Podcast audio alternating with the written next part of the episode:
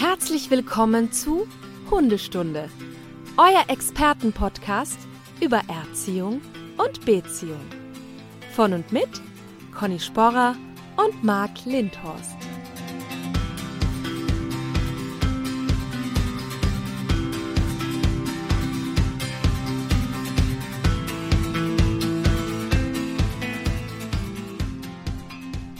Schönen guten Morgen, Marc. Einen wunderschönen guten Morgen, Conny. Ich habe gesehen, dass das Wetter bei dir leicht von dem hier in Norddeutschland so ein bisschen abweicht.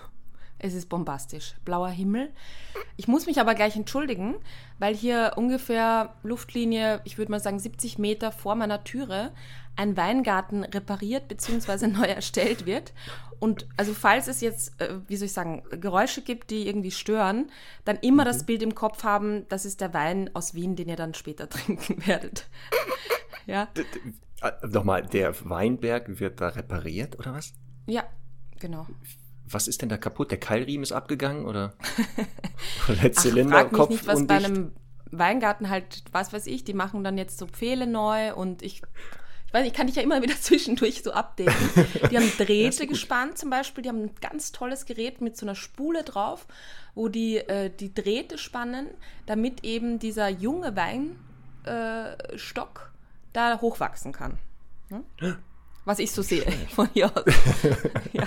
Vielleicht nachher mal so live vor Ort, dass du kurz rausgehst, mal die Leute Ja. da ein bisschen befragst, was hier gerade so abgeht. Fände ich nicht schlecht.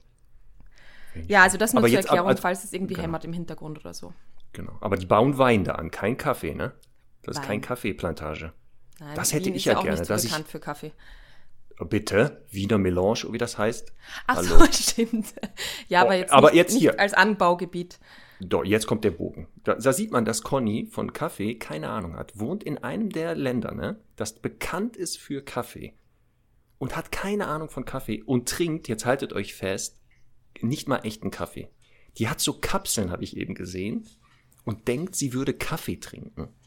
Das ist Ja. kein Kaffee. Das ist der Schrott, der überbleibt, wenn Kaffee gemacht wird. Also ich, ich, ich möchte jetzt da dieses Fass nicht weiter aufmachen, aber ich möchte jetzt nur äh, kurz den Hörerinnen und Hörern erklären, wir haben, hatten gerade vorher schon eine kleine Diskussion drüber und Marc argumentiert jetzt, ähm, und zwar wie folgt, er hat nämlich mir gezeigt, er hat so einen kleinen Plastikaufsatz, den er einfach Keramik, eine das ist ein Keramikaufsatz. Keramikaufsatz in so einer Trichterform und da tut er einen Filter rein und dann gibt er irgendein, Pu- irgendein puppeliges Pulver da rein und schüttet das ohne Druck darauf und dann kommt da Kaffee raus. Und ehrlich, ich habe das früher auch so getrunken, aber ich finde, also seit es da jetzt hier diese guten Maschinen gibt, ähm, brauche ich einfach diese Crema. So. Du bist, du, das, also alle Kaffeeexperten, die werden jetzt den Kopf schütteln und den Podcast ausschalten, weil du, was du gerade erzählt hast, einfach falsch, ist einfach falsch. Ich bin wirklich völlig irritiert, dass du hier gerade irgendwie eine Lobby für Filterkaffee aufmachen willst. Ehrlich, es ist Filterkaffee am Ende. Es ist Richtig, das ist Hand aufge, jetzt kommt dann Hand aufgebrüht. Das mache ich selber, da nehme ich mir Zeit, da ist viel Liebe drin und du drückst so eine beknackte Kapsel da einfach nur rein. ja, es tut mir auch leid der Umwelt und äh, wegen und allem, aber ich sammle die auch, ich gebe die dann ab. Also es ist jetzt nicht so, ich, ich habe auch, ich habe es auch anders probiert, aber es ist halt einfach dann am Ende da hängen geblieben. So, Conny, wenn und diese jetzt Pandemie vorbei ist, ne? Ja. Und wir mal echt wieder uns treffen, dann mache ich dir mal einen handaufgebrühten Kaffee und danach wirst du sofort sagen, Marc, wie immer bei allem hast du recht gehabt. Sehr gerne. Da bin ich total dabei. Ich würde dir auch eine Flasche Wein aus Wien mitbringen, aber du trinkst ja, Ja, keinen ich Alkohol. trinke ja keinen Alkohol. Aber ich kann mich Ja. ja angucken. Ja, zum Beispiel, genau. Aber ist ja nicht schlimm. Aber siehst du, dann lernst du mal, was guter Kaffee ist. Und jetzt über, Überraschung, Überraschung. Du Ja. lernst, was guter Ah, Kaffee okay. ist. Merkst du was? Ja, Jetzt jetzt, merke kommst ich du. Weil ich habe mich wirklich, war echt gespannt, wie du jetzt irgendwie so die Brücke schlägst dazu, zum Thema des Tages. Zum Thema des Tages. Und worum geht's denn heute? Ja, worum geht's denn heute? Das wollte ich dich eigentlich fragen. Also wir haben ja äh, letztes Mal, ich bin mir noch nicht ganz sicher beim Titel, aber wir reden heute auf jeden Fall über Lernverhalten, über verschiedene Trainingsmethoden, über Belohnung, Strafe und all die Dinge. Ähm, wie wir es dann nennen, seid gespannt. Wir werden sehen. Da werden wir sehr Aber- kreativ. genau, was, was ist dir denn heute für heute wichtig? Für mich, für mich ist heute ganz wichtig, dass äh, ich noch mal was lerne. Von also, mir. dass ich noch mal aus deinem ja, Erfahrungsschatz Ja. noch mal ein bisschen Oh je. profitieren kann. Oh Weil es je. hat sich ja, also das sind ja so Konzepte, die haben so eine Geschichte und Studien ändern sich ja auch und das Wissen schreitet fort. Und es gibt ja gerade, was das betrifft, so ein paar unterschiedliche Sichtweisen. Also Beispiel, Mhm. beendet die Belohnung eine Übung. Da, ist, da kommen wir nachher mal drüber. Oh also. Beispiel, ich sage Sitz, bleib, Mhm. belohne den Hund und dann gibt es ja die Meinung, dann darf der Hund aber aufstehen nach der Belohnung, weil die Belohnung das Verhalten Mhm. ja belohnt und damit beendet. Oder muss er nicht sitzen bleiben, bis ich Lauf sage? Das sind so Mhm. Sachen, da können wir drüber reden. Dann auch, ähm, was ist überhaupt eine Belohnung? Also, wodurch ist die gekennzeichnet? Ganz wichtig. Ganz wichtiger Genau. Punkt. Mhm. sowas. Ja, Und es aber geht Mhm. halt einfach darum zu gucken, dass viele Sachen, wenn die, ähm, das hast du ja auch, wenn Kunden zu dir kommen mit ihren Hunden, dass du dir das Verhalten anguckst und manchmal denkst, ah, okay, ich weiß übrigens, warum der Hund das tut, weil sie haben es dem ja beigebracht. Hatten wir beim Thema Leinführigkeit, ne? Ja, Ah Ja, schon mal. genau. Deswegen, Also wir bemühen uns heute sehr, sehr praxisorientiert zu sein. Das ist bei dem Thema immer schwer. Also nicht, bitte nicht abschalten, wenn jetzt irgendwie ein böser Begriff kommt, der ganz gruselig wirkt.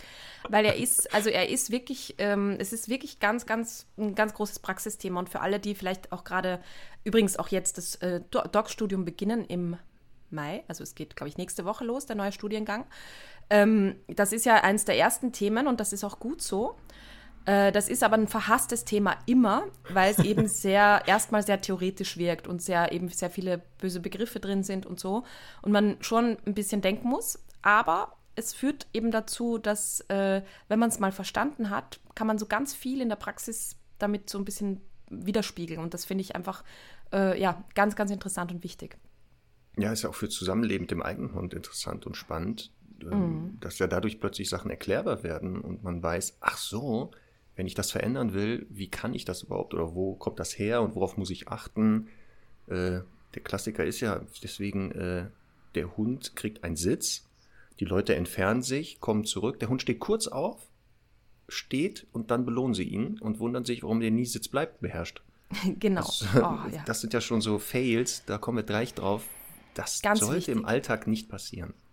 So, und jetzt, jetzt haben wir so einen theoretischen Grund dabei, warum, also warum das jetzt, also einfach lerntheoretisch der Hund nicht lernen kann. Eben er steht auf. Übrigens besonders gerne bei kleinen Hunden äh, oder kleineren Hunden, finde ich auch, die quasi dann schneller nah an den Keks ran wollen und Ja. äh, deswegen eben hochspringen beziehungsweise eben aufstehen und die Menschen belohnen ihn genau dann äh, und eben nicht fürs Sitzen geblieben sein. Und wie du sagst, wundern sich dann, warum der Hund nicht bleibt. Ich finde aber auch, dass ein Hund sozusagen beziehungstechnisch dann einfach auch lernt, äh, ja, das, was mein Mensch sagt, so richtig meint er das auch gar nicht. Ne? Also ich finde, das ist so ein, auch so ein, wirklich nochmal, um die Brücke auch zum Thema Beziehung zu schlagen, ähm, dass Hunde dann dadurch auch lernen, dass ihre Menschen so Larifari sind. Weil im Prinzip gibt es viele Hunde, die das Prinzip verstanden haben, aber sagen, ach, da gehe ich schon mal einen Schritt vor, da komme ich dem schon mal entgegen. Und lernen eben dadurch, dass der Mensch einfach ein bisschen Fähnchen im Wind ist und nicht konsequent bei dem, was er meint. Und es geht ja immer auch darum, gerade am Anfang des Trainings wirklich längeren Atem zu beweisen und zu zeigen, ich habe diese Geduld und ich bringe den Hund nochmal zurück an die alte Stelle, ich setze ihn nochmal ab und ich gebe ihm die Belohnung. Das steht und fällt damit, absolut. Ja, gerade diese Missverständnisse nachher auch äh, im Zusammenleben führen ja zu vielen anderen Problemen und genau zu einem mangelnden Vertrauen eventuell. Weil ich erlebe das dann auch ähm, bei einigen Hundehaltern, dass die dann kommen und sagen, hier gucken Sie mal, der ist total ungehorsam. Ihn rufe, kommt der nicht. Und dann guckst du dir das an und siehst, ja, sie haben ja auch das Nicht-Kommen belohnt. Ich hatte jetzt äh, vor ein paar Tagen einen Ja. jungen äh, Hund, wo genau das war. Und ich sagen konnte, ja, aber gucken Sie mal, mal belohnen Sie kommen, mal belohnen Sie es nicht. Wie soll der Hund denn wissen, was Sie wollen? Ja. Und da war es dann genau nochmal Lerntheorie, nochmal erklären, wie lernen denn Hunde, ähm, so die Basics. Und siehe da, es wird besser. Es wird einfach Lass uns besser. gleich auch nochmal über, über Belohnung sprechen. Ähm, Finde ich, Ja. weil du es vorher schon angesprochen hast, einen ganz, ganz äh, zentralen Punkt einfach, weil ähm, ja, da gibt es ja auch unterschiedlichste Meinungen dazu. Aber ähm, was ich noch äh, so zum Einstieg sagen will, ist, ich finde auch, und da muss sich jetzt jeder mal bei der Nase nehmen, auch ich selber, egal in welchem Lebensbereich, ne, und wir reden, können ja primär von der Hundeerziehung reden, Aber Menschen haben so äh, irgendwie alle gemeinsam, dass immer das Problem im Vordergrund steht. Also das heißt, das große Problem ist immer das, wo, wo, wo rundherum gedacht wird und wo, ähm, also das ist so bildlich halt immer total äh, präsent. Und ähm, das ist im Hundetraining halt ein ganz, ganz großer Fehler, weil die Leute kommen und sagen, ja, der bellt halt andere Hunde auf der Straße an oder äh, zieht da wie verrückt, wenn er einen anderen Hund zieht und springt in die Leine und so weiter. Und dann, und dann frage ich halt oft, ja, wie ist die Leinenführigkeit denn sonst? Oder wie ist das bleibt denn sonst? Oder wie ist überhaupt die Ansprechbarkeit oder Aufmerksamkeit des Hundes sonst? Und wir sehen ja zu 99 Prozent immer Hunde, die ohne Ablenkung des anderen Hundes nicht wirklich gut an der Leine gehen können. Da ist es vielleicht nicht so ein großes Problem. Ähm, die einfach kein ganz sicheres Bleib beherrschen, die eben sich wirklich den ganzen Spaziergang nicht einmal irgendwie umdrehen und um den Menschen kümmern und da nie Blickkontakt aufnehmen. Und dann kommen die und sagen, ja, aber das ist mein Problem. Und das ist ja immer unsere Aufgabe zu sagen, nein, du hast eigentlich viele, viele andere Probleme. Und du wirst sehen, am Ende ist das Problem gar nicht mehr so groß, weil es ja eh schon so nebenbei gelöst ist. Und das finde ich wirklich, ist für mich nochmal eine ganz wichtige Botschaft heute. Egal, was dein Problem ist, ne? egal, ob dein Hund jetzt zum Jagen abhaut, ähm, äh, frag dich einfach, kommt er sonst zu 99 Prozent zurück, wenn du ihn rufst? Zum Beispiel, ja. Ähm, solche Dinge. Oder äh, ja, egal, auch wenn äh, was weiß ich, so äh, die Klassiker eben, wie gesagt, äh, an der Leine zu ziehen, ähm, der Hund springt dich an und so weiter. Ist er sonst körperlich respektvoll mit dir? Also es, man kann immer erstmal äh, viele verschiedene Themen rundherum sehen und erkennen und die muss man bearbeiten, um dann wirklich das zentrale Problem auch behandeln zu können. Oder eben, wie gesagt, oft ist es halt schon nebenbei damit erledigt. Ja, weil das Lernen ja immer stattfindet. Die Leute haben ja mhm. oft so die, die Gedanken, jetzt gehen wir in die Hundeschule mhm. oder jetzt gehen wir auf, auf irgendeinen, irgendeinen Ort. Da üben wir etwas und trainieren. Ja. Und dann ist das aber vorbei. Dass ja. der Hund aber konstant weiter lernt, eben, wie gehe ich auf dieses Gelände und wie verlasse ich das? Also wenn wir bei Leinführigkeit sind, nochmal die Folge Leinführigkeit sich sonst anhören, mhm. hat auch damit zu tun. Und ähm, da können wir ja so die goldenen Regeln für optimales Lernen mal so ein bisschen abklopfen. Mhm. Das hast du ja schon gesagt, den Ort zu wählen. Natürlich muss ich am Anfang einen Ort zum Aufbau eines neuen Verhaltens wählen, wo der Hund überhaupt in der Lage ist, sich auf das zu konzentrieren. Das heißt, reizarm, wenig Ablenkung, ähm, das wäre so eins der ersten. Und wenn man dann meint, man übt in einem oder äh, in einem Park eine neue Sache als erstes, dann ist die Wahrscheinlichkeit, dass das gelernt wird, was man möchte, geringer als andere Sachen, die der Hund dann nebenbei auch noch lernt. Also das wäre so die erste goldene Regel, suche Absolut. am Anfang einen Ort, der überhaupt geeignet ist. Und das mhm. ist oft erstmal zu Hause in der eigenen vier Wänden. Weil genau. da kennt der Hund sich aus. Ne? Zum Beispiel oder auch vielleicht im eigenen Garten. Also das ist ja immer auch je nach Hund unterschiedlich. Ich hätte wahrscheinlich kein Problem mit, dass er mal äh, im Park einen neuen Trick zu lernen. Wenn aber zehn neue Hunde um sie rum sind, wird es vielleicht problematisch. Und, ähm, und dann finde ich aber, weil du das gesagt hast, also bin ich voll bei dir, ganz, ganz wichtiger Punkt, aber die, ich habe auch das Gefühl, okay, dann ist das Verhalten dort erlernt und dann vergessen die Leute diese Schwierigkeiten langsam zu steigern. Also dann erwarten sie vielleicht auch noch, ähm, wie, ja, wie soll ich sagen, also, dass es halt auf der Hundewiese funktioniert, auf, auf dem Hundeplatz. Da ist es auch oft schon sehr schwer, weil es da einfach nach tausend Hunden riecht. Aber dann muss es natürlich auch weitergehen, das im Alltag zu trainieren und genauso auch zu belohnen und zu bestätigen. Ähm, das ist halt wirklich so ein Punkt, das nervt mich immer so richtig, weil die Leute halt wirklich sagen, habe ich glaube ich letztes Mal schon gesagt, der Hund ist irgendwie acht Wochen alt oder zehn Wochen alt, äh, kann Sitz, weil er das zu Hause oder in der Welpenstunde äh, irgendwie fünfmal gemacht hat. Und jetzt muss es äh, irgendwo in der Fußgängerzone plötzlich funktionieren. Aber das ist halt einfach noch viel zu schwierig. Und genau so muss es dort halt genauso trainiert werden und belohnt werden. Genau, und da kommen wir schon zu einem der wenigen Begriffe, wir müssen heute, du hast ja schon gesagt, ein paar Begriffe erläutern die Generalisierung, das, was oh, du ja sagst. Wenn es zu Hause klappt oder im eigenen Garten, dann muss ich im weiteren Training gucken, dass ich diesen Ort jetzt verändere oder bei diesem Ort Sachen verändere, damit der Hund lernt. Das hat nichts erstmal mit diesem Ort zu tun oder dass ich heute eine blaue Jacke anhabe, sondern dieses Verhalten ist unabhängig von anderen Reizen. Ja. Ähm, und das ist ja genau dieser Hundeplatzeffekt oder Hundeschuleffekt, kennt jeder Trainer und jede Trainerin. Dass die Hunde auf dem Trainingsgelände oft tippitoppi das machen mhm. und dann die Leute sehr frustriert nächste Stunde kommen und sagen, ja, aber draußen klappt das nicht. Mhm. Und deswegen, was du gesagt hast, ist richtig, wenn es da klappt, also wenn man eine 80, 90-prozentige Erfolgsquote schon hat auf diesem Platz, dann muss entweder da die Schwierigkeit gesteigert werden, eine Ablenkung mal eingebaut werden, oder man verändert halt den Ort. Ähm, und dann ist die Generalisierung auch abgeschlossen irgendwann, hoffentlich. Genau. Und da würde ich gleich, gleich gerne so eine Aufgabe dazu geben, weil es so der Klassiker ist, was echt schwierig ist. Hund hüpft aus dem Kofferraum, die erste Aufgabe Sitz. Ja. Macht da mal ein paar Videos dazu, postet sie auf Instagram, taggt uns. Das ist eine ganz schwierige Aufgabe, obwohl der Hund ja Sitz kann. Ja? Das, das schaffen die meisten Hunde einfach nicht so, weil es natürlich schwierig ist. Der ist in einer neuen Umgebung, vielleicht ist er auch noch ein bisschen territorial, möchte abchecken. Das ist genau so ein Punkt, wo man eben genau sieht, dass so eine banale Übung eben nicht generalisiert wurde, weil sie äh, dann in so einer schwierigen Situation eben nicht funktioniert. Der Hund möchte, sich erst umsehen, hat vielleicht gelernt, es geht jetzt direkt los und wir, wir ziehen. Und deswegen, ähm, ne, man, muss es nicht kompliziert machen. Der Hund muss erstmal aus dem Kofferraum raus, Sitz, äh, aufmerksam sein halbwegs ähm, und, und da ein bisschen mitmachen. Und dann geht es erst los. Also das ist zum Beispiel so eine Sache, finde ich, damit muss man sich mal beschäftigen und nicht damit, ob der Hund jetzt irgendwie andere Hunde anpöbelt. Nee, und genau was du sagst, es, es kommt manchmal auf Kleinigkeiten an. Also ob der wirklich verstanden hat, was das Sicht- oder Hörzeichen ist, kann man mhm. ganz schnell rausfinden. Einfach mal als Rechtshänder mit der linken Hand das Sitzzeichen geben. Es könnte sein, dass der Hund verzögert oder gar nicht sitzt, weil er für sich einmal die eine Hand nur leider mit verknüpft hat, eben nicht generalisiert hat, dass es unabhängig ist, ob ich mit der rechten oder linken Hand Sitz zeige.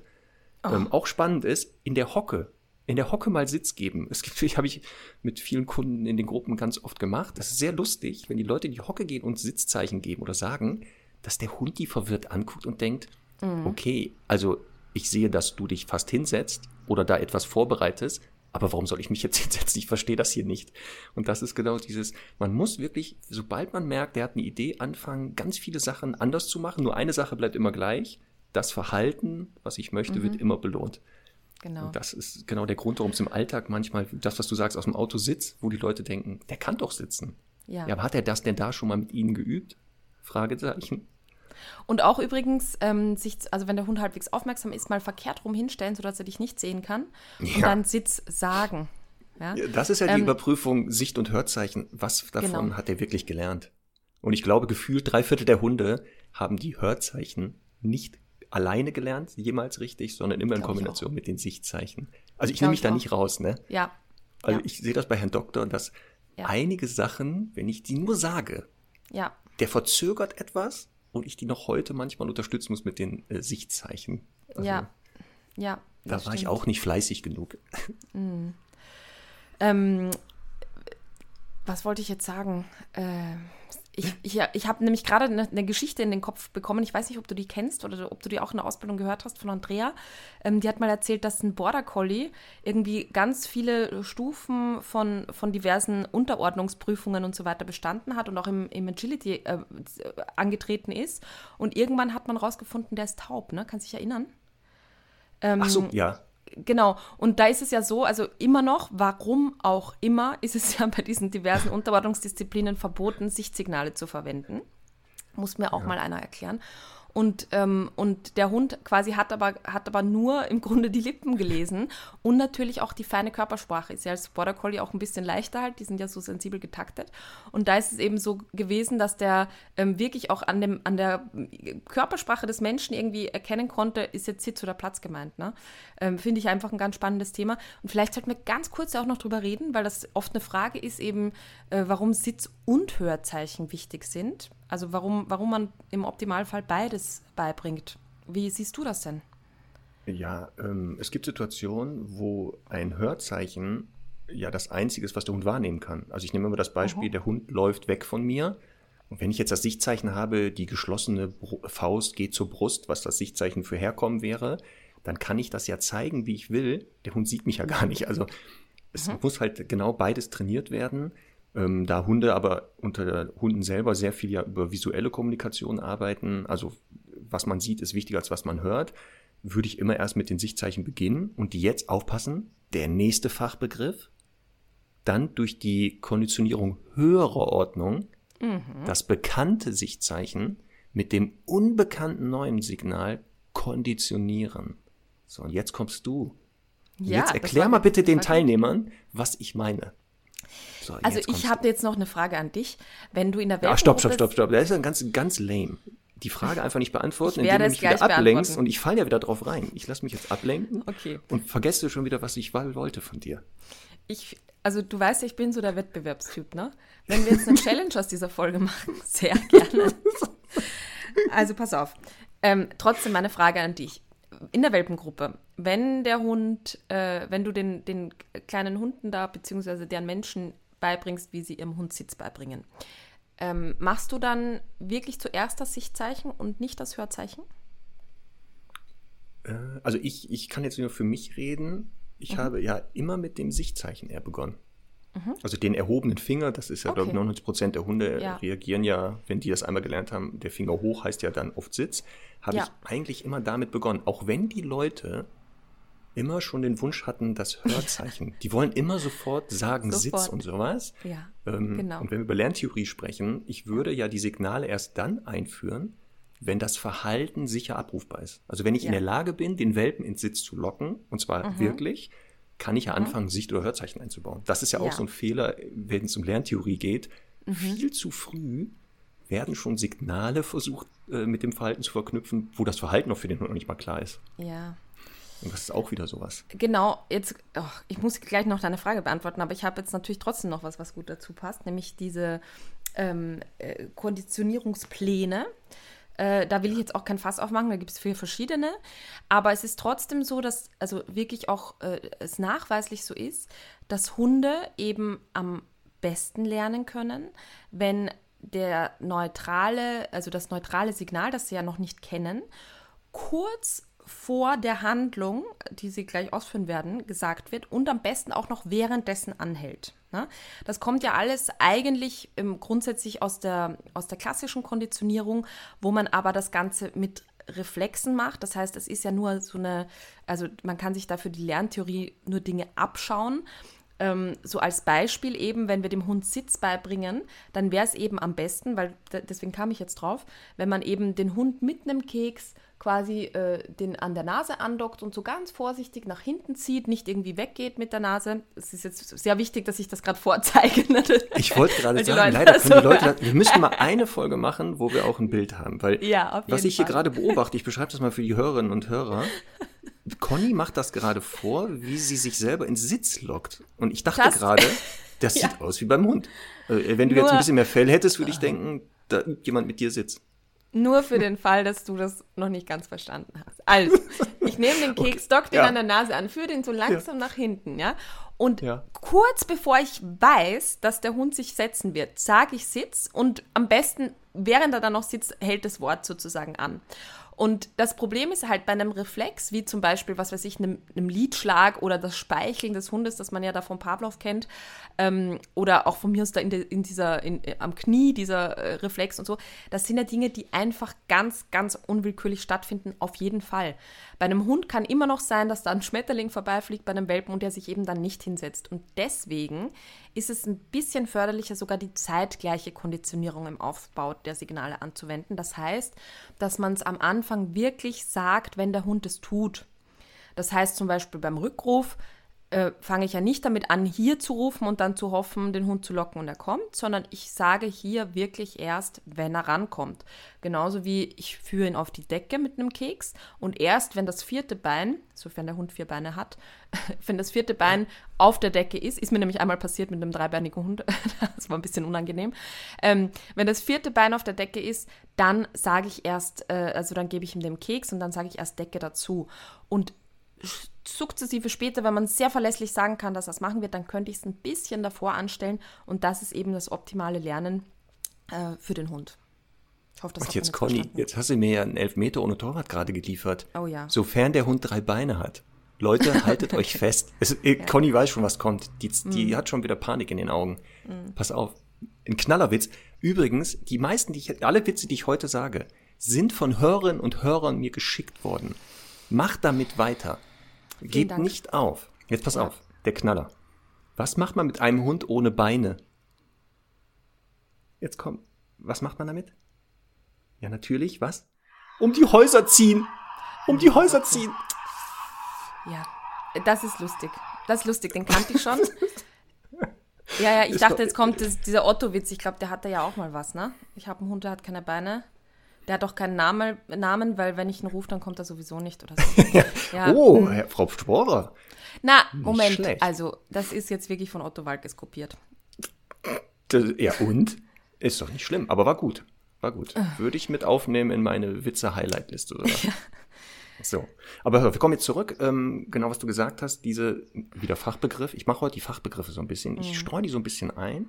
Damit kann man Leute unheimlich beeindrucken, habe ich festgestellt. Immer mal wieder so ein paar Fachbegriffe sagen. Auf jeden die Fall. sogenannten Verstärkerpläne. Das heißt, die Reihenfolge kommt erst das neue Signal oder wann setze ich das? Und was du gesagt hast, stimmt. Lerntheoretisch wäre es am besten übrigens, wenn man Sitz sagen würde und kurz danach es schafft, den Hund in das Sitz zu locken. Das wäre natürlich die beste Reihenfolge. Aber erfahrungsgemäß, die meisten Leute sind schwer in der Lage, nach dem Sitz den wirklich gezielt in Sitz zu bringen. Und deswegen mache ich das auch bei meistens bei den Kunden, diese zeitgleiche Konditionierung. Das heißt also, während sie in Sitz führen, sollen sie das Wort sagen. Ist auch eine Form, wie man das, also das Sitz irgendwann lernt, das Wort. Es ist zwar nicht die beste, aber es ist eine sehr gute. Und deswegen ähm, würde ich das erstmal am machen am Anfang, ähm, zu sagen, das Signal einführen, wenn der Hund das Verhalten zeigt, auch wenn es jetzt nicht die top optimale Lernform ist. Ähm, es wird dann mehr Wiederholung meistens brauchen. Und im Übrigen ähm, kann man diese, diese Gedanken sozusagen leider auch für Lernformen äh, anwenden, die ja nicht so erwünscht sind oder die eher unangenehm sind. Also zum Beispiel bei Angst. Ne? Wenn man jetzt, also ich, mir fällt jetzt zum Beispiel ein Hund ein, der Angst vor Wind hat, vor, vor Sturm. Und ähm, das hat zum Beispiel in dem Fall damit zu tun, der hört quasi diesen Windstoß oder spürt ihn wahrscheinlich und dann ist die Türe volle Kanne zugefallen. Ne? Also das heißt, der Hund hat jetzt ein bisschen Angst, durch Türen zu gehen, aber eben auch vor Wind oder vor, vor dem Geräusch, vor dem, äh, vor, dem, vor dem Gefühl am Körper. Und das hat genau damit zu tun. Es, es kommt der Windstoß, bam, und die Türe geht zu. Und das zeigt eben, es hat ein bisschen äh, quasi vorher begonnen und dann während die, die, während die Türe geknallt ist, eben angehalten. Ähm, das heißt, das gilt genauso auch für Angst und das ist halt ein äh, ganz äh, wichtiger Punkt, eben wenn wir äh, auch von Lerntheorie sprechen, dass das natürlich eben nicht nur für die Dinge, die wir uns wünschen, sondern eben auch leider für andere Dinge gilt.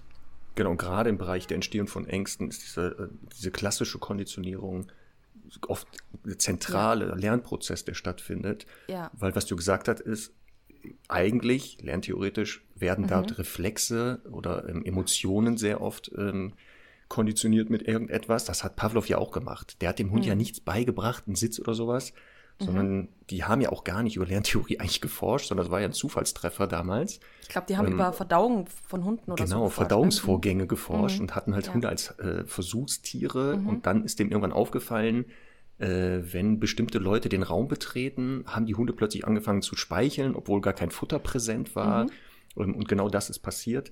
Ähm, und da ist es genau bei Ängsten, weil Angst ja auch ein Gefühl ist, eine Emotion, sehr oft, dass die Hunde plötzlich bestimmte Situationen oder Reize ähm, lösen bei denen plötzlich Ängste aus, wo man sich wundert, Mhm. hä, warum hat der plötzlich so einen Stress?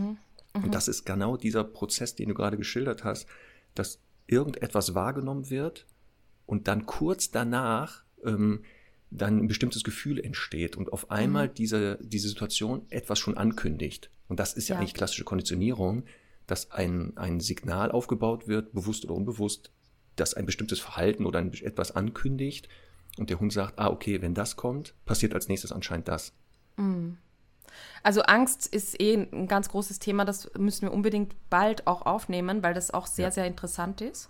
Ähm, und wird jetzt heute wahrscheinlich auch immer wieder mal Platz finden. Ähm, aber äh, was du sagst, ist eben auch, ähm, das kann man ja auch für den Alltag gut übertragen. Also die, die viel gerühmte Kühlschranktüre, die aufgeht, wenn der Hund, Ja. also zum Beispiel, sagen wir mal, der Labrador Retriever hat einmal was bekommen, wenn die Kühlschranktüre auf ist. Ne? Und dann hat das gereicht für immer, dass er eben jetzt, wenn die Kühlschranktüre aufgeht, ähm, oft ist ja da auch Hundefutter drin, dann äh, ist er schon in Erwartungshaltung oder beginnt vielleicht auch schon zu sabbern. Ja. Und ähm, genauso kann man das auch ein bisschen, also ich finde ja ein, ein Signal, das auch sehr gut für Hunde funktioniert, ist zum Beispiel das Aufmachen des Futterbeutels mit diesem Klettverschluss. Auch das ist so eine, so eine Ankündigung für den Hund, ähm, dass gleich, äh, dass gleich ähm, Futter folgen wird. Und da bin ich jetzt wieder bei einem Fachbegriff, nämlich dem sogenannten sekundären Verstärker. Also es gibt ja primäre Verstärker in der Belohnung, übrigens auch bei Strafe, aber auch bei Belohnungen. Ähm, das heißt, das wäre dann zum Beispiel ähm, im, bei der Belohnung einfach Futter, also das, was direkt den Hund belohnt. Ähm, auch ein Hund, der total gerne apportiert, da wäre eben so ein kurzes Apportierspiel die Belohnung. Und der sogenannte sekundäre Verstärker ist sozusagen die Erwartung auf eine Belohnung die Ankündigung. Das ist der klassische Klicker. Ne? Da trainiert man das ja, klick, leckerli, klick, leckerli, klick, leckerli. Und irgendwann weiß der Hund, wenn es klickt, dann hat er was richtig gemacht und äh, erwartet oder äh, weiß, dass eine Belohnung folgt.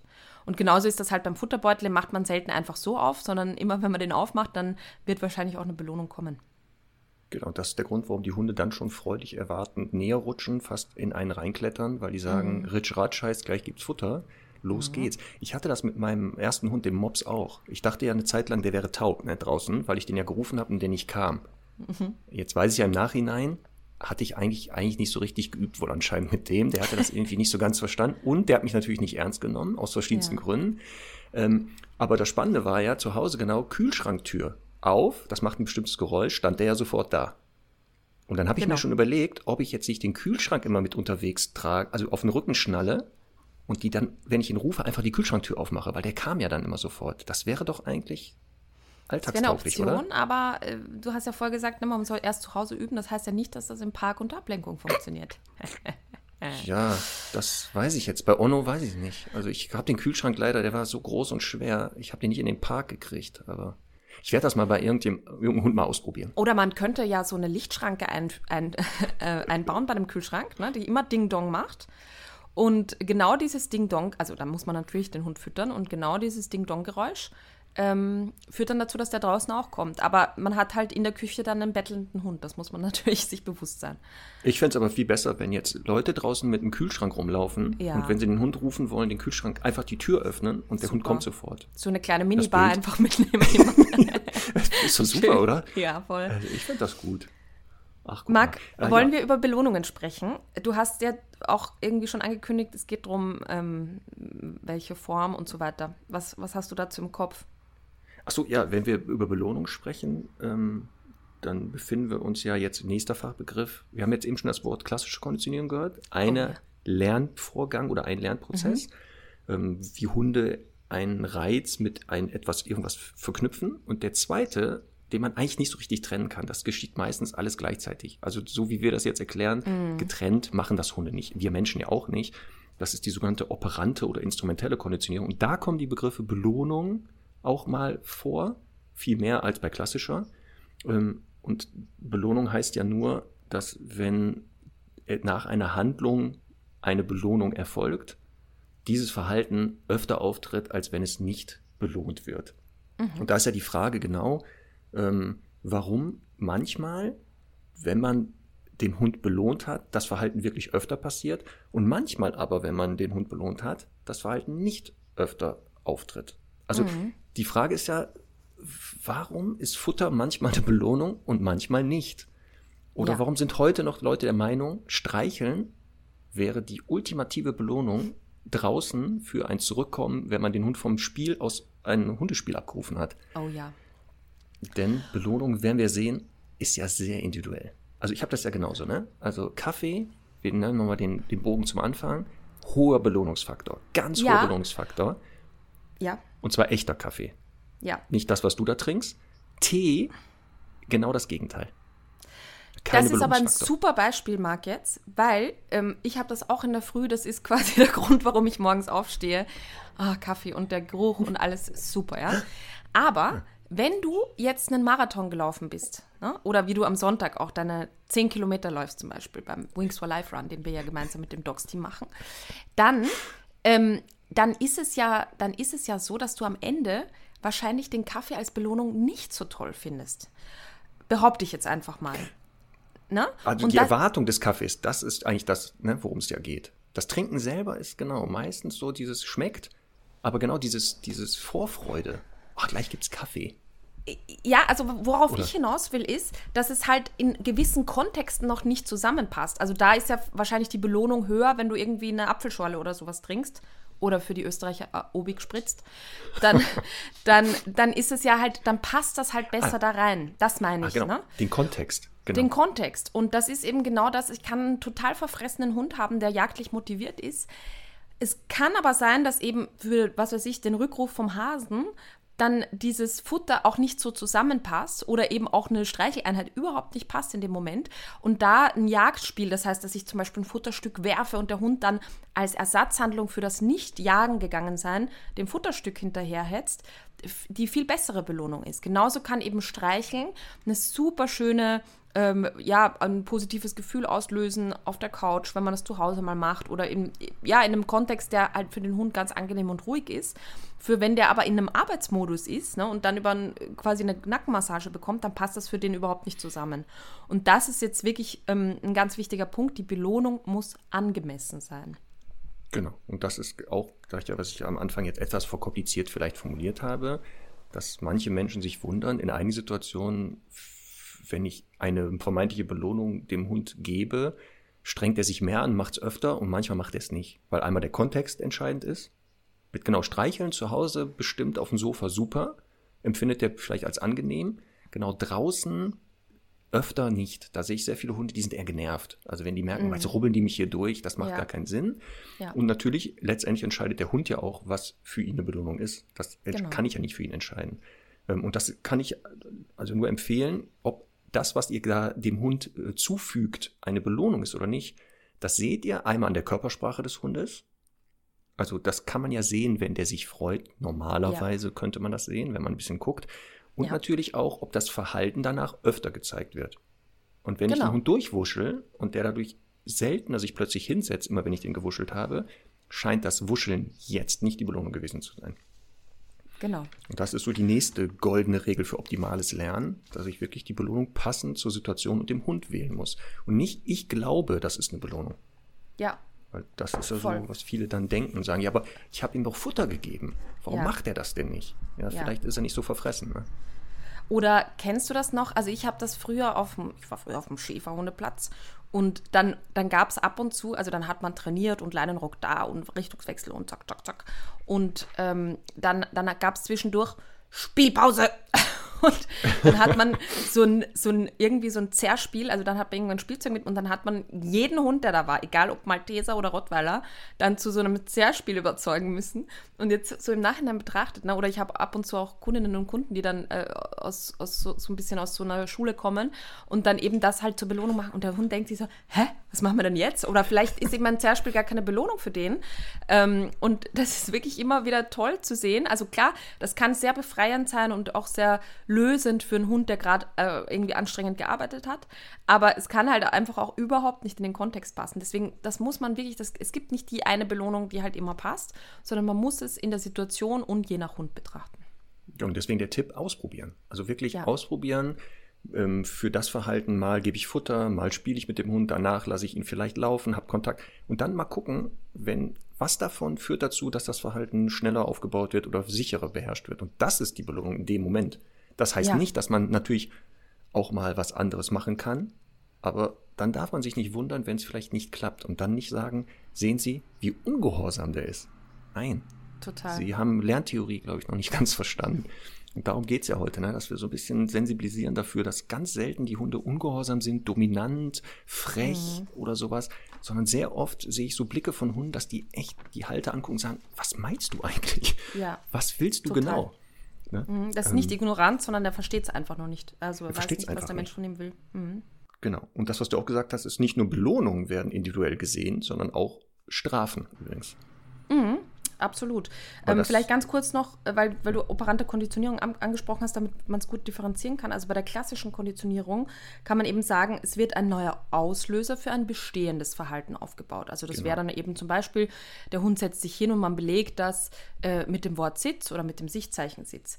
Bei der operanten Konditionierung wird eben ein ganz neues Verhalten aufgebaut. Das heißt, da geht es jetzt erstmal darum, dass der Hund sich hinsetzt, ne? dass man das so ein bisschen differenzieren kann. Und dann gibt es da innerhalb der Operantenkonditionierung eben verschiedene Formen der Belohnung und auch Bestrafung. Das hast du jetzt beim letzten Mal schon ein bisschen angeteasert. Mhm. Erzähl mal. Genau, weil ähm, ganz oft leider ich äh, Kunden auch bekomme, die der Meinung sind, dass ein Lernen oder ein Zusammenleben mit dem Hund auch ohne Strafe funktionieren kann. Und das wäre ja auch, wenn man es macht, ganz schlimm für den Hund. Ja, dass eine Strafe jetzt nicht schön ist, wissen wir beide selber. Und das sieht man auch an den Hunden. Ähm, aber man muss sich davon lösen, dieses, dass es ja ständig kommt. Also mhm. das ist, muss, sollte ja eher selten sein. Ähm, aber es ist halt Teil des Lernens. Und lerntheoretisch, ne, bei der Operanten gibt es halt die Verstärker oder halt äh, die Bestrafung. Und mhm. deswegen ähm, ist das nichts Unnormales. Und wie ja. gesagt, je nachdem, was man dort äh, lernt, beziehungsweise was auf ein Verhalten folgt, denn da geht es ja bei Operantenkonditionierung. Nach einem bestimmten Verhalten geschieht etwas Angenehmes, etwas Unangenehmes, mhm. steigt die Wahrscheinlichkeit, das Verhalten zu zeigen oder nicht. Und genau. da gibt es halt halt ne, verschiedenste Kombinationen. Mhm. Und das ist halt, was du gerade sagst, ganz wichtig, dass die meisten Menschen, wenn sie mit ihrem Hund trainieren und üben, im Bereich der Operantenkonditionierung tätig sind, weil sie ein neues Verhalten aufbauen wollen oder ein bestehendes verändern. Das Klassische, das ist genau eher so dieses, wenn der Hund schon Sitz kann, also wenn ich das auslösen kann, so, dass ich es dann belege mit einem Wort oder so. Genau. Deswegen, was ich ja schon gesagt habe, trennen kann ich es nicht. Ähm, und wie gesagt, bei Verstärkung und Bestrafung kommt es ja immer darauf an, was empfindet der Hund da. Ähm, und die Form, wo der Hund natürlich am schnellsten lernt, am effektivsten und was auch für die Beziehung wenig Gefahren birgt, ist natürlich, wenn ich jetzt über die sogenannte positive Verstärkung gehe. Also ich sehe ein Verhalten und möchte, dass der Hund das öfter tut, dann muss ich direkt danach, jetzt kommt der nächste mhm. Fachbegriff, das Timing auch, innerhalb von 0 bis 2 Sekunden muss ich versuchen hinzukriegen, dass ich nach dem Verhalten etwas Angenehmes hinzufüge, denn dann entsteht eine Emotion Freude und Spaß und die ist natürlich optimal fürs Lernen ähm, und wird auch mit mir verknüpft. Und das ist auch, womit die meisten Verhaltensweisen relativ schnell und gut sicher aufgebaut werden können. Genau. Indem man halt über positive Verstärkung geht.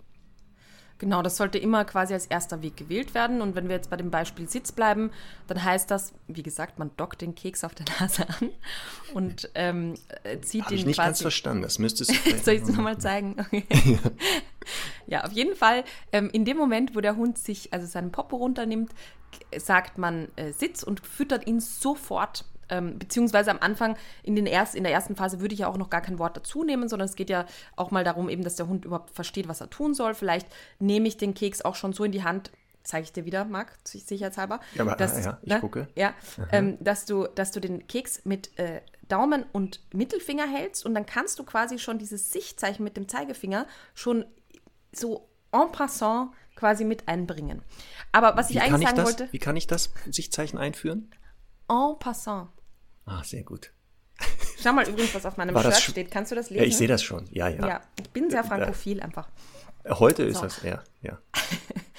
also, ähm, wa was ich sagen will, ist, äh, dass, dass der Hund eben sofort lernt, aha, sitzen lohnt sich, weil er eben dann eine positive Verstärkung bekommt. Das heißt in dem Fall zum Beispiel ein Futterstück.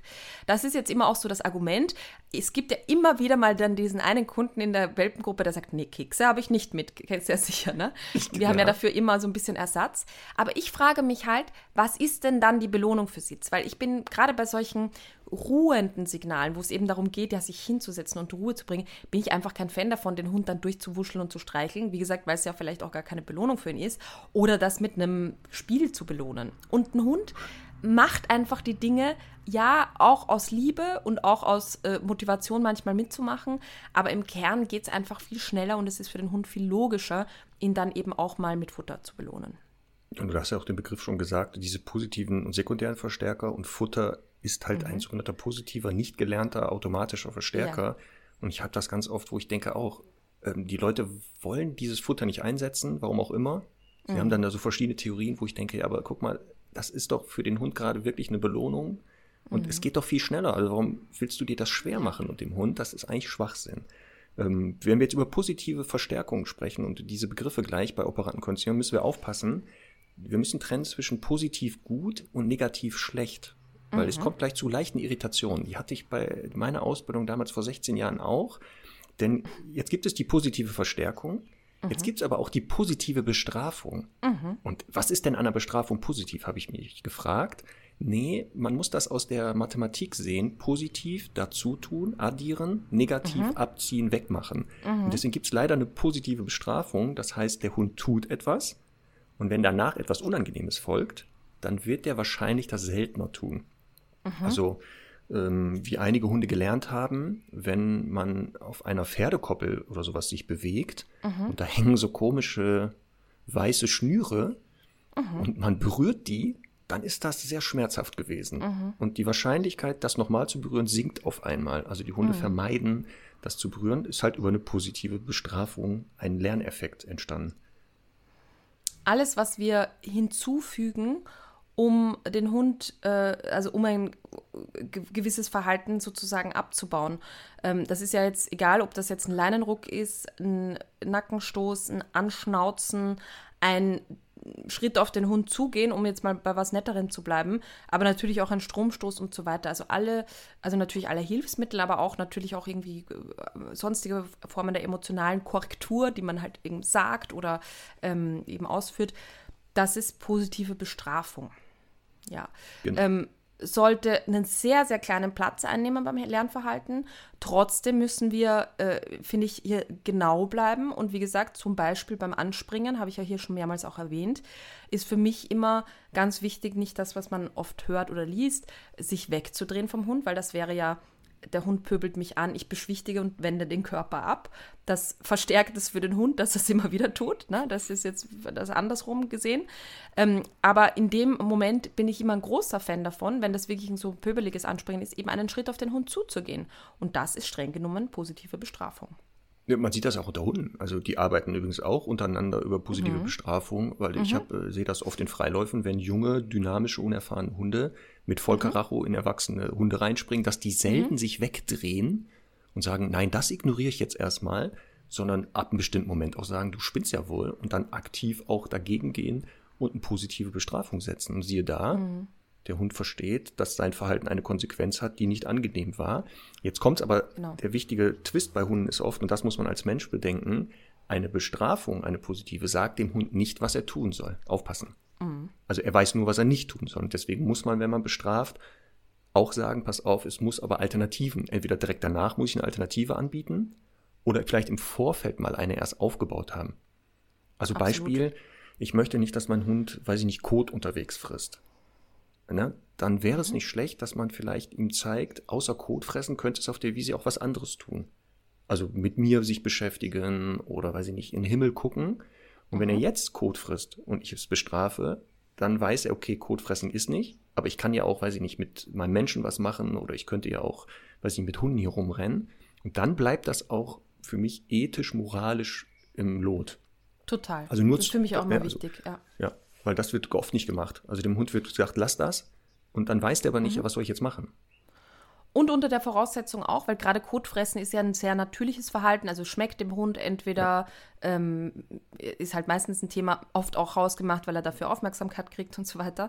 Aber unterm Strich ähm, ist es auch wieder wichtig, dieses Alternativverhalten, das ja immer, immer wichtig ist, vor allem wenn man eben auch mit Strafe arbeitet oder mit positiver Bestrafung arbeitet, dass man wirklich vorher lange Alternativverhalten aufgebaut hat und eben auch an der Beziehung gearbeitet hat. Weil manchmal ist das Kotfressen ja, wie gesagt, eben ein Ding, wo der Hund halt lernt, ah, dafür kriege ich auf jeden Fall Aufmerksamkeit. Ähm, oft damit verbunden, dass er während des Fressens auch schon so den Menschen anschaut.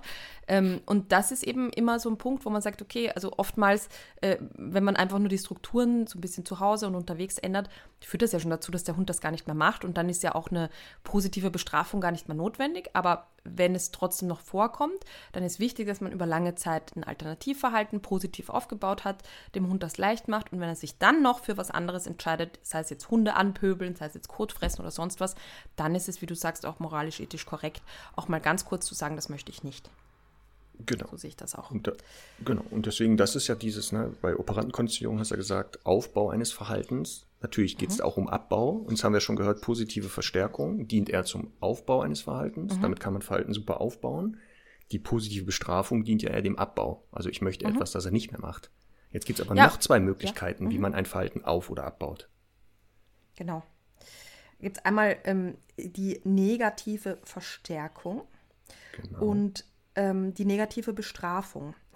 Und bei der negativen Verstärkung, also auch wieder mathematisch, ne, ich entziehe etwas, ähm, also das Negativ vorne, um ein Verhalten aufzubauen. Und jetzt Achtung, das klingt irgendwie total böse und ist zum Beispiel auch ähm, wenn wir beim Beispiel Sitz wieder bleiben, das machen ja viele gerne, dass sie hinten auf dem Rücken drücken. Mhm. Und wenn der Hund mhm. sich dann gesetzt hat, dann lösen sie den Finger.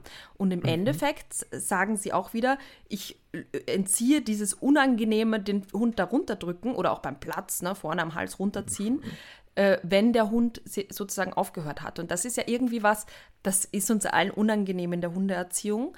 Ich muss leider als Reiterin sagen, beim Reiten gang und gäbe. Ne? Also da ist, da ja, das heißt ja, ja nicht, dass es dadurch richtig ist. Ne? Das ist ja überall. Nur weil es gemacht wird, oft Total. und überall heißt es nicht, dass es richtig ist. Und ich gebe dir voll recht, das Problem bei dieser negativen Verstärkung im Verhalten aufzubauen, ich muss ja immer erst etwas Unangenehmes hinzufügen, damit mhm. ich es ja dann wegnehmen kann. Genau. Und das ist, ist ja aus Hundesicht sehr, sehr seltsam. Ja. Also ich bin mal bin ich der Bad Cop und dann bin ich wieder der Good Cop. Und deswegen sollte das nicht so die Regel sein. Und das Sitzen in der beschriebenen Form von dir, den Hund erst so runterdrücken hinten und wenn der Po den Boden berührt, lasse ich los. Das unangenehme Drücken hört auf. Da gibt es ja zig Varianten positive Verstärkung, wo ich es viel besser aufbauen kann. So, und dann gibt es ja noch die negative Bestrafung, Marc. Genau. Ähm, mhm. Und das, diese Form des Lernens beim operanten Konditionieren dient, ein Verhalten auch abzubauen. Damit kann man halt Verhalten abbauen. Ähm, und das bedeutet, dass ich was Tolles, also etwas Angenehmes, in dem Moment, wenn der Hund etwas tut oder nicht tut, wegmache. Also einfach entferne. Ähm, mhm. So dass dann über Frustration der Hund lernt, Mist, wenn ich diesen angenehmen Zustand erhalten will, muss ich wohl mein Verhalten ändern. Und das wäre jetzt in dem Beispiel mit Anspringen wenn es um Aufmerksamkeit geht, dann würde zum Beispiel das negative Bestrafung sein, der Hund springt mich an und in dem Moment, wenn er mich angesprungen hat, entferne ich mich, sodass er mir nicht hinterherlaufen kann. Und das mhm. könnte dazu führen, dass der Hund lernt, oh, das Anspringen führt dazu, dass was Tolles weggeht. Dann sollte ich das Anspringen mal lieber sein lassen. Genau, das ist immer der Klassiker, auch wenn, was weiß ich, die Hunde in die Hände beißen oder so, dass man erstmal wirklich äh, Sozialkontakt quasi entzieht ja. und ganz kurz eine Pause macht, ähm, damit der Hund so über selber nachdenken draufkommt, ach okay, das, ähm, das, das wird entzogen, deswegen äh, höre ich mal lieber damit auf. Im Übrigen auch, weil ich vorher kurz dieses Thema angesprochen habe, der Hund steht schon auf, oder du hast es angesprochen, mhm. der Hund steht schon auf ähm, und giert nach dem Keks. Ne? Das ist auch so ein Punkt, wo man das eben anwenden könnte, nämlich zu sagen, ähm, ich halte dem Hund den Keks hin, ich zeige es dir wieder vor, sicherheitshalber, ich halte dem Hund den Keks hin und äh, in dem Moment, wo der aufsteht, ziehe ich sofort wieder zurück. Und das finde ich also für mich die effektivste Form. Dann muss der Hund das dreimal probieren und lernt, aha, also immer wieder, wenn ich aufstehe, dann wird der Keks wieder weggenommen. Das heißt, ich bleibe mal lieber sitzen. Und das ist die schwierigste Aufgabe oft für die Menschen, dass sie da richtig das Timing haben. Ähm, das heißt, ich habe den Keks so in der Hand, äh, verdecke ihn aber ein bisschen, dass der Hund mir den nicht direkt aus der Hand reißen kann. Und immer, wenn er aufsteht und dem so entgegenkommen will, dann nehme ich ihn wieder zurück. Also, dass er wirklich erst gefressen wird, wenn er quasi kurz vor der Schnauze genau, man ist. Man muss nur aufpassen, wenn man zu oft hintereinander negativ bestrafen muss, dann entsteht mhm. natürlich immer Frust und der Frust wird größer. Und dann gibt es natürlich Hunde, die irgendwann die ähm, Kooperation verweigern, weil sie sagen, ja, ich kann das hier irgendwie nicht richtig machen. Das heißt, das heißt nicht, man darf das nicht machen. Also wenn der Hund aufsteht, obwohl mhm. ich sitze, sage, die Belohnung zu entziehen, ähm, aber wenn das immer wieder passiert, dann muss ich eigentlich eher überlegen, hat er überhaupt verstanden, was Sitz ist schon? Beziehungsweise kann ich die mhm. Übung nicht leichter gestalten? Ähm, Total. Und das ist, wie gesagt, dann die Aufgabe des Menschen, zu gucken, ähm, kann ich über negative Bestrafung jetzt arbeiten schon? Oder muss ich nicht vielleicht noch mal drei Schritte zurückgehen und sagen, ist nicht. Mhm. Aber irgendwann muss es kommen, weil sonst der Hund eben ja. nicht versteht, was Sitz ist. Das ich, also das ist wirklich so, weil er ja nie sonst merkt, was passiert denn, wenn ich aufstehe. Das Problem ist, dass der Hund ja meistens für sich äh, positiv verstärkt gelernt hat. Wenn ich da immer ein bisschen eher aufstehe oder ein bisschen näher komme, dann kriege ich den Kick schneller. Das ist halt das Problem. Das hat der leider schon sehr oft gelernt. Wenn ich das von Anfang an richtig aufbauen würde, mit wirklich positiver Verstärkung und vielleicht eben zwei, dreimal sagt, nee, nee, wenn du aufstehst, dann gibt es den Keks nicht, dann äh, würde das ja alles nicht passieren. Das heißt, da hat der Mensch so, schon so ein bisschen in die falsche Richtung konditioniert. Mhm. Genau. Und das sind halt so die klassischen vier Lernvorgänge, um ein Verhalten auf- oder mhm. abzubauen. Also nochmal eine positive Verstärkung Verstärkung eher zum Verhaltensaufbau. Mhm. Äh, negative Verstärkung kann man auch leider ein Verhalten mit aufbauen. Ich sage jetzt mal leider, weil es in der Hundeszene sehr oft äh, gemacht wird in Situationen, wo es echt nicht nötig wäre, das zu tun. Also, Total. Ne? Und die anderen beiden, die positive Bestrafung wie die negative Bestrafung, eher zum Verhaltensabbau. Also da müsst Ja. ihr gucken, je nachdem, wollt ihr etwas aufbauen oder abbauen, welche Lernform hier die effektivste oder die sinnvollste ist. Genau. Ja, die Begrifflichkeiten sind verwirrend. Tut mir auch leid, das haben die verwirrend. Mhm. Lerntheoretiker irgendwie nicht kapiert, aber das sind halt Theoretiker, sind keine Praktiker, so wie wir. Ähm, Und letztendlich müsst ihr auch jetzt nicht die Begriffe können. Also ich habe das auch nicht bei Mhm. Kunden, dass ich sage, oh, jetzt passen Sie auf, systematisch machen wir jetzt eine Desensibilisierung über äh, eine positive Bestrafung oder irgendwas. Ach nein, das ist so nicht. Mhm. Ja. Also ich habe das auch Ja. nicht. Das, ich glaube auch nicht bei dir, dass du im Kopf dann plötzlich diese Begriffe hast. Ja, so ist es. Und was du ja letztes Mal so ein bisschen angeteasert hast, dass eben auch diese negative Bestrafung, die wir jetzt zuletzt besprochen haben, also eben etwas Angenehmes entziehen, um ein Verhalten abzubauen, ähm, dass sie ja eben auch eine Form der Strafe ist, ganz theoretisch Ja. betrachtet. Und eben viele, äh, auch äh, Trainer und so, ja immer wieder von sich sagen, ja, wir arbeiten ganz ohne Strafe und so. Und das ja äh, trotzdem angewendet wird. Also ich bin ja sehr sicher, dass auch bei diesen, ähm, ich bin jetzt mal böse und sage, bei diesen Wattebausch-Hundeschulen, ähm, ist es ja, ist es ja auch äh, eben so, dass die Leute kommen und sagen, ja, der beißt mir in die Hände. Und dann werden die ja nichts anderes raten, als eben zu sagen, so dann leine ihn vielleicht kurz an oder hör auf damit, ignoriere ihn und das ist genau Strafe. Genau, deswegen nach der heutigen Folge Hundestunde weiß man, dass es keine Möglichkeit gibt, also keine Trainerin, Trainer, keine Hundeschule, nicht ohne die negative Bestrafung irgendwo mal gearbeitet hat. Und wenn es genau ist, die sagen Sitz, der Hund macht Platz und das Leckerchen gibt es nicht, ist es lerntheoretisch eine negative Bestrafung, weil ich ja das Leckerchen, das Angenehme entfernt habe, obwohl der Hund das eigentlich wollte. Ja. Ist jetzt nicht schlimm, man muss sich nur dessen bewusst sein. Weil die, die Hemmung ist wirklich dieses, dass die Leute immer noch dieses haben, Strafe, böse, böse. also das voll. ist leider in den Köpfen drinne. Und ja, nochmal, ich bin auch nicht Fan davon, aber es gibt Situationen, da werde ich nicht drumherum kommen. Ja, Das wird nicht funktionieren sonst. absolut. Ja. So, was haben wir noch auf dem Zettel? Ich habe noch ein paar Begriffe. Ja, sag mal. Super wichtiges. Ich finde den Begriff Löschung oder Achtung, Extinktion Oh ja. auch nochmal wichtig. ja. Auch eine Möglichkeit, ein Verhalten übrigens abzubauen. Ne? Also etwas, was Oh ja. der Hund zeigt, kann man über diesen Prozess der Löschung oder Extinktion versuchen zu verändern. Ich sage jetzt mal versuchen, weil es gibt nämlich drei Verhaltensweisen, die wird man durch Löschen nicht wegkriegen. Aggressionsverhalten, Angst und Jagdverhalten kann man nicht löschen, weil der Vorgang des Löschens, den du jetzt gleich exemplarisch uns erläutern wirst, was bedeutet das, bei diesen drei Sachen nicht funktioniert. Und da doch mal, kann man so lange löschen, wie man möchte, wird nicht funktionieren. Aber warum funktioniert das denn nicht, Marc? Ja, weil du jetzt uns sagst, was Löschen nämlich bedeutet, wie man, was das ist, lerntheoretisch. Und dann kann ich dir nachsagen, warum es nicht funktioniert.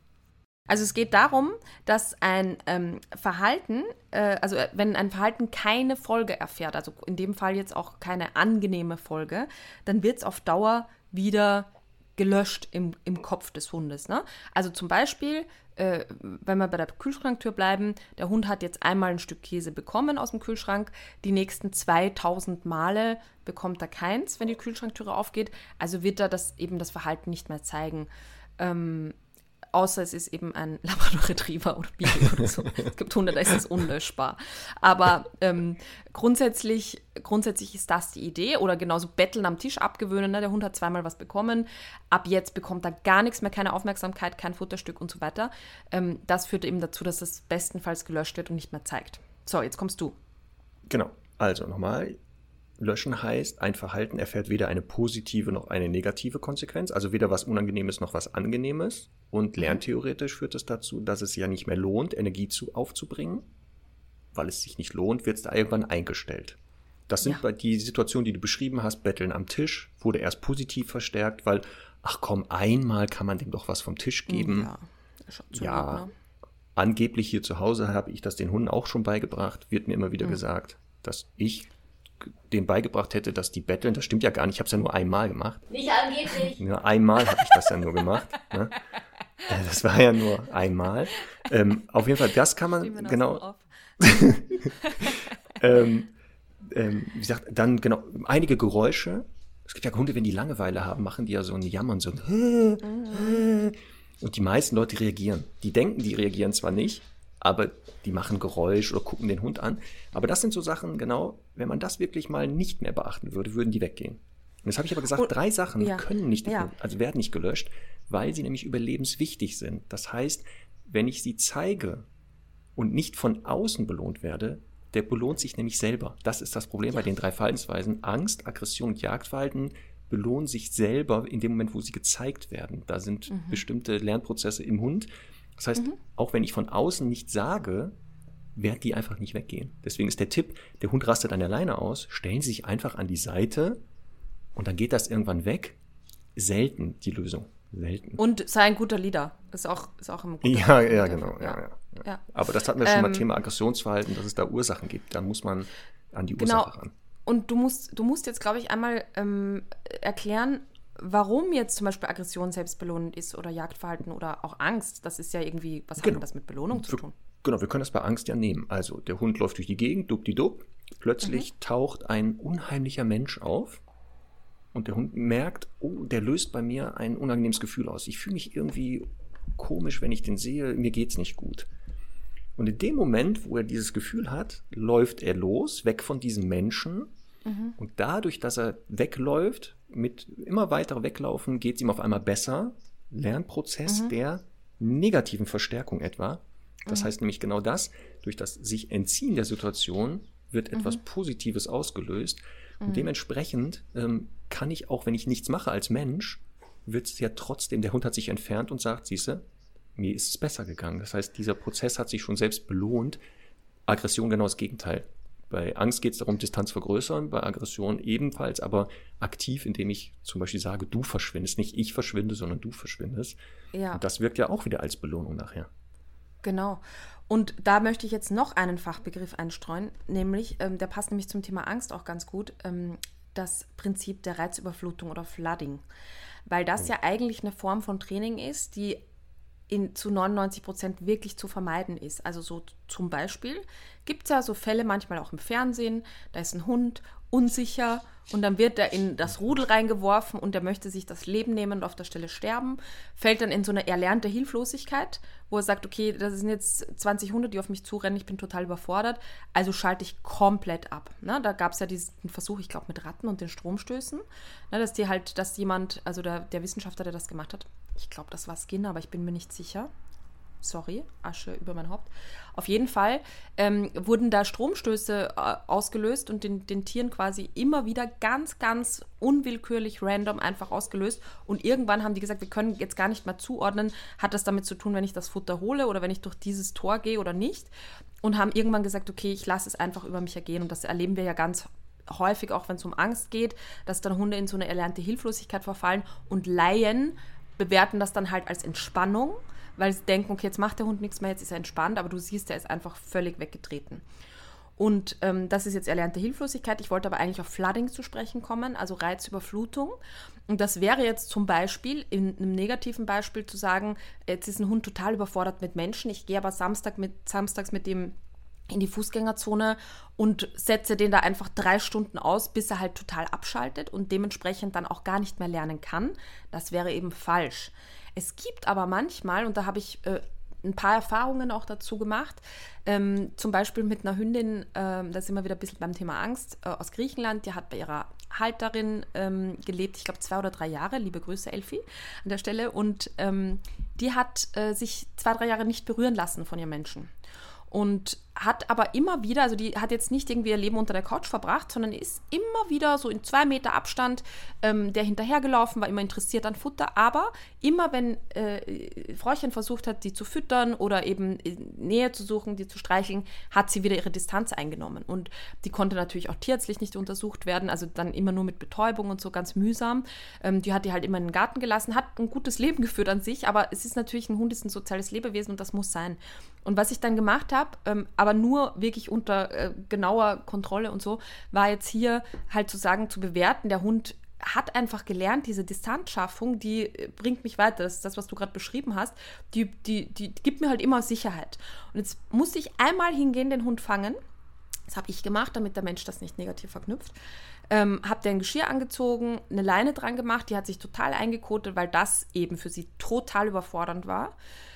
Aber wir haben die quasi dann da gezwungen, diese Leine auf erstmal zwei Meter ein paar Tage, Wochen ähm, wird die an der Leine einfach mitgeschleppt. Und dann hat sich diese Leine Tag für Tag immer so ein bisschen verkürzt und irgendwann war die halt so einen halben Meter hinter Fräuchen, jetzt trotzdem noch in Ruhe gelassen.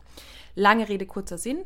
Nach ein paar Wochen ist die mit Fräuchen auf der Couch gelegen und konnte gestreichelt werden. Und da ist es eben so, dass ich ganz, ganz selten, also bei Angst sowieso immer nur sehr, sehr heikel, aber wo ich eben sage, also und Fräuchen hat natürlich probiert, die über Kekse anzufüttern und so weiter, aber die hat immer wieder gesagt, für mich lohnt es sich am meisten, wenn ich da Abstand halte, weil ich kriege das Essen am Ende sowieso und so weiter. Und deswegen haben wir gesagt, okay, in dem Fall kann man diesen Schritt der Reizüberflutung anwenden, weil es am Ende dem Hund einmal ganz kurz natürlich unangenehme Momente macht, aber dann eben dazu führen wird, dass der Hund das, ähm, das davon profitieren wird. Und so war das dann einfach auch. Also die sind wirklich wieder super entspannt miteinander und äh, das hat mich total gefreut. Ist, äh, was du geschildert hast, genau eine sehr, sehr gefährliche, grenzwertige Therapieform, die man, also wirklich in, in 16 Jahren, wo ich das jetzt mache, also eine Handvoll Hunde hat. Und das waren wirklich mhm. auch immer nur bei Hunden, die wirklich panische Ängste hatten, also bis hin zu Traumata, mhm. wo irgendwann klar war, ähm, die Therapie, die klassischen Therapien, systematische Desensibilisierung, sukzessive Approximation, Gegenkonditionierung, wir kommen hier an eine Grenze und die Lebensqualität des Hundes ist immer noch so massiv eingeschränkt, dass man sagt, okay, macht nicht vielleicht diese Reizüberflutung doch einmal Sinn, dass er merkt, das, was du da befürchtest, tritt wirklich nicht ein, ähm, setzt aber wirklich voraus absolutes Vertrauen in die Halter einmal und dass man wirklich weiß, was man da tut, weil der viele machen das, aber äh, in den falschesten Momenten ähm, und vergessen oder äh, verstehen auch nicht, dass bei der Reizüberflutung, also bei diesem Flooding, man versucht ja eine Gewöhnung auch irgendwie hinzukriegen, mhm. dass der Hund sich an etwas gewöhnt, ähm, dass aber viele Hunde einfach nachher nicht mehr reagieren, weil sie auch erschöpft sind. Und die Erschöpfung ist nicht das Ziel. Also nicht der Hund kann nicht mehr reagieren, weil die Muskulatur und das Gehirn durch ist, sondern der Hund kommt an einen Punkt, wo er sagt, ah, okay, das, was ich da befürchte, tritt nicht ein, ich kann das irgendwie aushalten. Ich könnte zwar noch reagieren, aber ich entscheide mich bewusst dagegen. Das ist mhm. der Unterschied zwischen dieses, diesen Prozessen. Deswegen wäre ich da sehr, sehr vorsichtig. Also ähm, das selbst zu machen, da muss wirklich jemand mal drauf gucken, der sagt, macht das echt Sinn. Wie gesagt, das ist sehr, sehr selten. Also ich habe das ja. auch ganz selten nur gemacht und mir war auch jedes Mal bewusst, wie heftig das für die Hunde ist, was du beschrieben hast, die Reaktion der Hunde, dass die wirklich massive Angstreaktionen gezeigt haben. Ähm, und in den Fällen zum Glück nachher eine Lebensqualitätssteigerung aber stattfand. Und wir mussten das genau. auch nicht genau. ständig machen. Also das darf auch nicht, ich weiß nicht, jeden Tag sechsmal gemacht werden. Ne? Absolut. Jetzt hast du einen Begriff noch, der wäre mir noch wichtig zum Abschluss äh, fallen ja. lassen, nämlich Gewöhnung, Habituation. Genau. Da gibt es nämlich für mich auch so einen Fall, wo ich sagen würde, der ist sehr, sehr wichtig. Also es ist sowieso wichtig, wenn man jetzt vielleicht einen Hund hat, der, ähm, also muss jetzt gar nicht auch nicht super sozialisiert sein, also kann auch ein durchschnittlich sozialisierter Welpe sein, da auch mal sagen, ich setze mich mit dem in die Fußgängerzone und lasse den sich einfach an verschiedene Reize gewöhnen. Ne, das ist ja eben das Prinzip, dass es oftmals äh, eben in einer wichtigen Lebensphase nicht stattfindet und er viele Reize nicht kennenlernt. Und deswegen ist eben dieses auch Abschalttraining ist letztlich Gewöhnung. Ne? Und zu sagen, ich ähm, lerne dem Hund einfach diese Reize passieren und gewöhne dich dran. Das ist kein Problem. Ich finde so als Beispiel auch im Aufbau, und da möchte ich mit dir auch noch kurz drüber reden, Maulkorbtraining. Ne? Das besteht für mich ganz klar aus zwei Punkten. Nämlich das eine, dem Hund beizubringen, der Maulkorb ist toll, du äh, kriegst da Futter raus, ähm, du steckst das freiwillig deine Schnauze rein, wenn es geht, halt auch mit einem verknüpften Signal dann. Ähm, wir machen den Riemen zu, der bleibt kurz dran. Das ist ja meistens relativ schnell und leicht aufgebaut. Das Problem ist dann aber immer, dass der Hund das ja dann zum Beispiel den auf dem Spaziergang tragen muss und das vielleicht eine halbe Stunde oder Stunde. Und da wird immer der Moment kommen, wo er halt mal sagt, äh, finde ich doof. Jetzt könnte man natürlich sagen, okay, ich mache das immer so, ich mache mit dem äh, Leinenführigkeit, das ist auch wichtig, dass der das mal aushält für fünf Meter oder so ähm, und ohne sich den abzuschrubben irgendwie dafür Belohnungen bekommt. Unterm Strich wird aber ein Hund einen Maulkorb am Anfang immer doof finden. Genauso wie ein Mensch, der eine Brille neu trägt, der wird das irgendwie immer komisch und störend finden. Und nur ein Prinzip führt aus meiner Sicht dazu, dass er das wirklich dann gerne und gut macht. Und das ist einfach Habituation, also Gewöhnung. Ähm, die Brille ist dann irgendwann einfach nicht mehr störend, weil man sie, weil man gewohnt ist, sie ganz, ganz lange zu tragen. Und deswegen finde ich halt, wenn der Maulkorb halbwegs positiv belegt hat und man das eben positiv verknüpft hat und so weiter, dann finde ich, ist auch eben das Prinzip der Gewöhnung wichtig, dass man einfach sagt, so, und jetzt ist er irgendwann auch drauf und ähm, der Hund muss sich dran gewöhnen. Und wenn ich eben immer nur fünf Minuten trainiere, dann kann er sich nicht dran gewöhnen. Amen. Genau, das, was du jetzt sagst, ist ja, dass wir schon wieder feststellen, dass viele Lernprozesse ineinander greifen, dass die gar nicht so getrennt genau. stattfinden, sondern ähm, wie gesagt, ne, mit dem parallel, dann passiert das noch und da gebe ich dir auch recht. Natürlich sollte der Maulkorb im ersten Schritt beim Hund nicht auslösen, ach du Schande, also der sieht den und haut schon ab, sondern eher, ah, es könnte jetzt was Tolles passieren. Also der Maulkorb klassisch konditioniert als Auslöser für jetzt passieren auch tolle Sachen. Und was du sagst, aber natürlich in der Kombination mit auch, wenn ich den aufhabe, kann es aber auch sein, dass jetzt nicht durchgehend tolle Sachen passieren.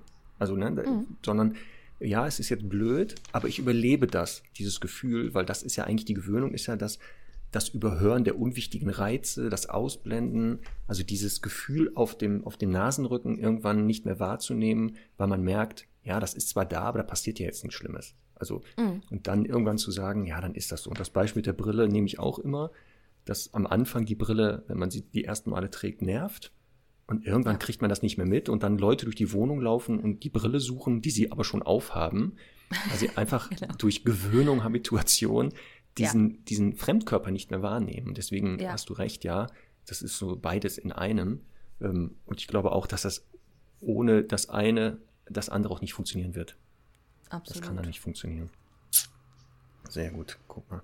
Das war die wilde Reise durchs Lernverhalten, ne? Oh, das haben wir aber gut gemacht, finde ich. Ich fand das jetzt, glaube ich, sehr spannend und interessant. Ja, ich würde mich jetzt auch belohnen und ich würde dich auch nochmal belohnen, denn, aufpassen, wieder festhalten, mhm. Witztime, also Gag-Time schon wieder. Es ist positive Bestrafung für mich.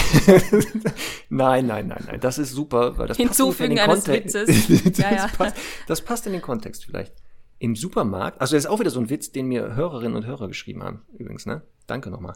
Im Supermarkt kommt ein Dalmatiner zur Kasse, fragt die Kassiererin, sammeln Sie Punkte? Das ist doch voll der Hammer, oder? Wegen Punkte, weißt du, Dalmatiner hat doch ja, Punkte. Ja, ich kenne den schon, der ist ganz süß. ja. Ja. Aber der war jetzt gut, oder? Ja, der ist ganz gut. Mhm. Wie, der ist ganz gut? Der war ein Hammer. Ja, der funktioniert, glaube ich, nur in Deutschland. Ähm. Warum haben die Lamartiner in Österreich keine Punkte oder was? äh, also bei der Geburt erstmal nicht. Nein, ähm, es gibt doch bei euch diese Punkte, dieses Punktebelohnungssystem. Ach so. Ach so, ja, das wusste ich nicht. Ach so, an ja. alle, wo es diese Belohnungssysteme nicht gibt. Das ist nämlich zum Thema Belohnung. Ja. Da werden die Leute belohnt, wenn sie Sachen kaufen, da kriegen sie so Punkte angeblich und mit denen können sie nachher Sachen eintauschen. Sekundäre Verstärker. Guck mal, da sind ja. wir schon wieder dabei. Ja, das hört ja, gar nicht mehr auf. Das hört oh, ja gar nicht mehr das auf hört heute. Nicht mehr auf. Das hört gar nicht Sehr mehr gut. auf. Ja, super. Ähm, ich habe noch, noch so ein Abschlusssätzchen. Sag mal für mich ist einfach wichtig, ich erlebe das immer wieder, dass halt Leute kommen und sagen, das kann der nicht. Oder der, der, wenn, wenn wir zum Beispiel Suchspiele beibringen oder so, dann sagen die Leute, der kann nicht gut riechen und solche Sachen. Und ich finde halt auch, Lernen will gelernt sein und muss gelernt sein. Und ich erlebe das auch immer wieder bei erwachsenen Hunden, die einfach auch im Leben nicht gelernt haben zu lernen. Ne? Also so wie jemand, der halt jetzt, weiß ich nicht, irgendwie nicht oder nur sehr kurz in der Schule war und dann plötzlich irgendwie mit 40 nochmal irgendwas auswendig lernen muss oder für eine Prüfung lernen muss, das ist einfach schwierig oder alleine schon, weil man es lange nicht gemacht hat. Ne? Das kennt man ja auch so von sich. Und deswegen ähm, finde ich hier super wichtig, dass das auch immer im Bewusstsein zu haben, dass man eben auch lernen lernen muss und dass es eben bei äh, vielen Hunden nicht selbstverständlich ist. Es gibt natürlich viele, die sind lernbereiter und manche sind nicht so motiviert oder motivierbar.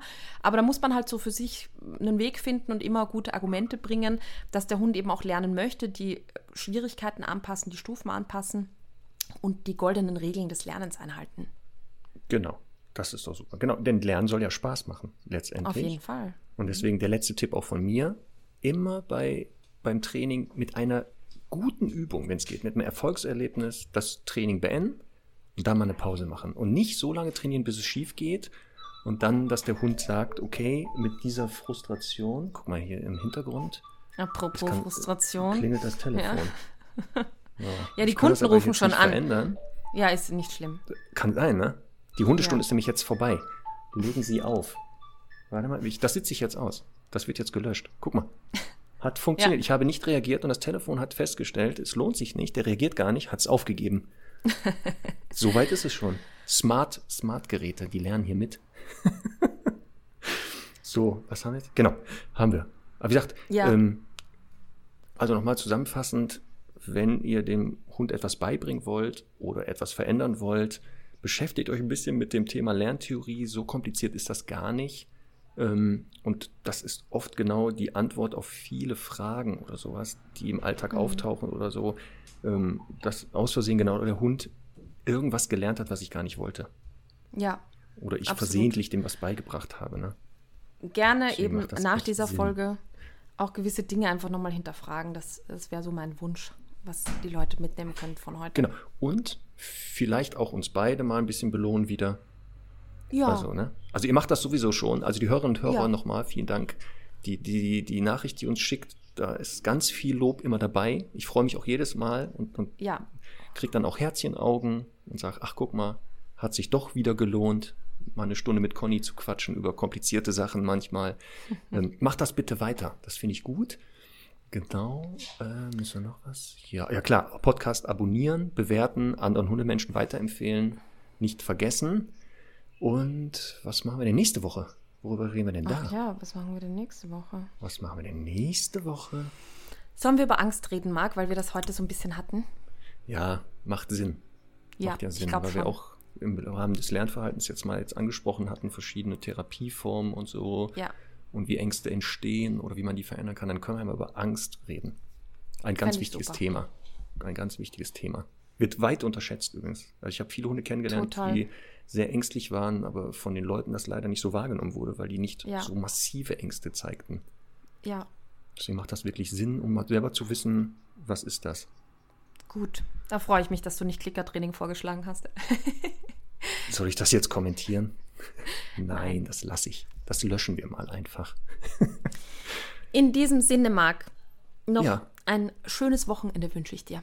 Ja, ich dir auch. Bis nächste Woche. Tschüss. Tschüss.